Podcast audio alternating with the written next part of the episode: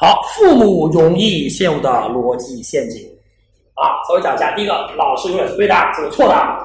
孩子跟老师说法不一致，错因才我讲，这里是误会产生的根的根的根源啊。我们举个例子啊，不一定是老师的，其他方面也有也有可能啊。所以你是否信任你的孩你的孩子啊？如果你们陷入这个逻辑陷阱的话，你跟孩子间的信任纽带就彻底丧失了。就这其实就是总结我前面说的啊，唐孙悟空永远不会因为唐僧念经，永远不会因为唐僧说你不能杀生这些底线问题。而背弃唐僧，只会因为什么误会？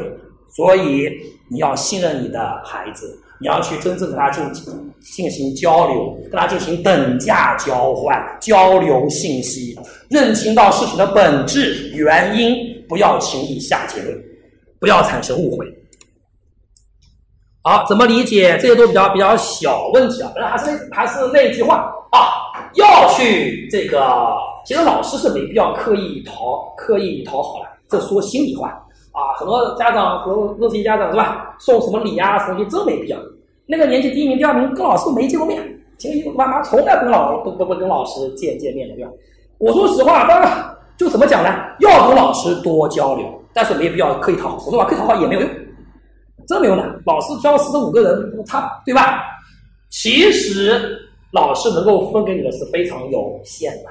价值观，老师课堂上老师不可能给你解决价值观问题，这才是关键。老师给你调一个座位，这都是鸡毛蒜皮的事情，对对对对不对？而且你会让学生产生这种依赖，我爸妈可以给我搞定一切事情，可以搞定一可以搞定一切事情。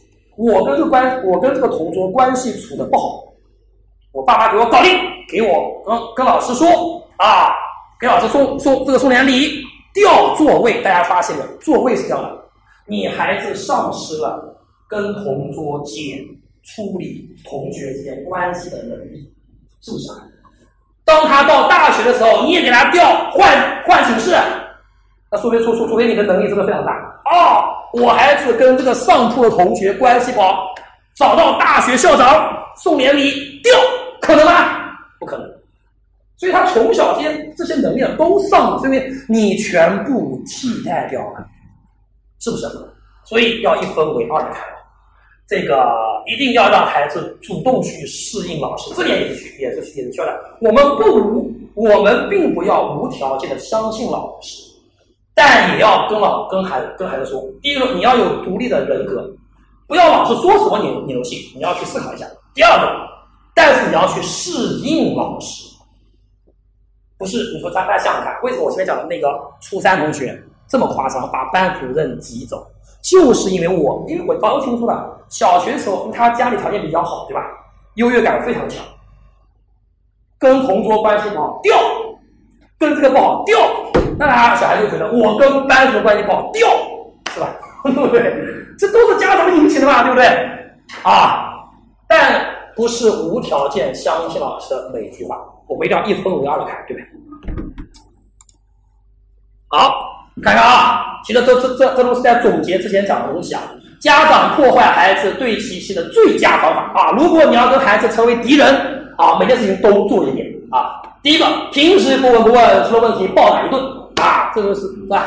不问事实，不问原因，只会发泄情绪。第三个，没有语言交流，只有金钱交流。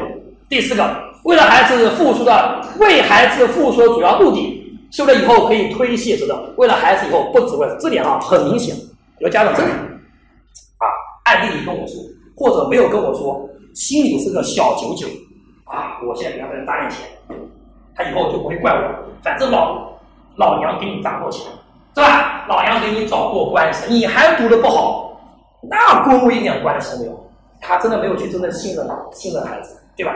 他没有去想去解解决问题，他觉得反正就是，其实这些是推卸责任，对吧？OK，所以啊，如果你们想跟孩子成为敌人啊，这个方法都可以可以全部试一遍啊，对吧？好，最后总结一下，总结：第一，青春叛逆期对孩子而言既是危机也是机会，这个你讲了。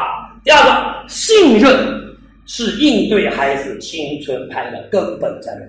其实我们现在前面说了这么多，都是关于信任。信任孩子，通过等价交换让孩子信任你，让孩子信任自己，这就是自信，对不对？多倾听，多交流，少发火，尽一切可能给孩子灌输正确的价值观。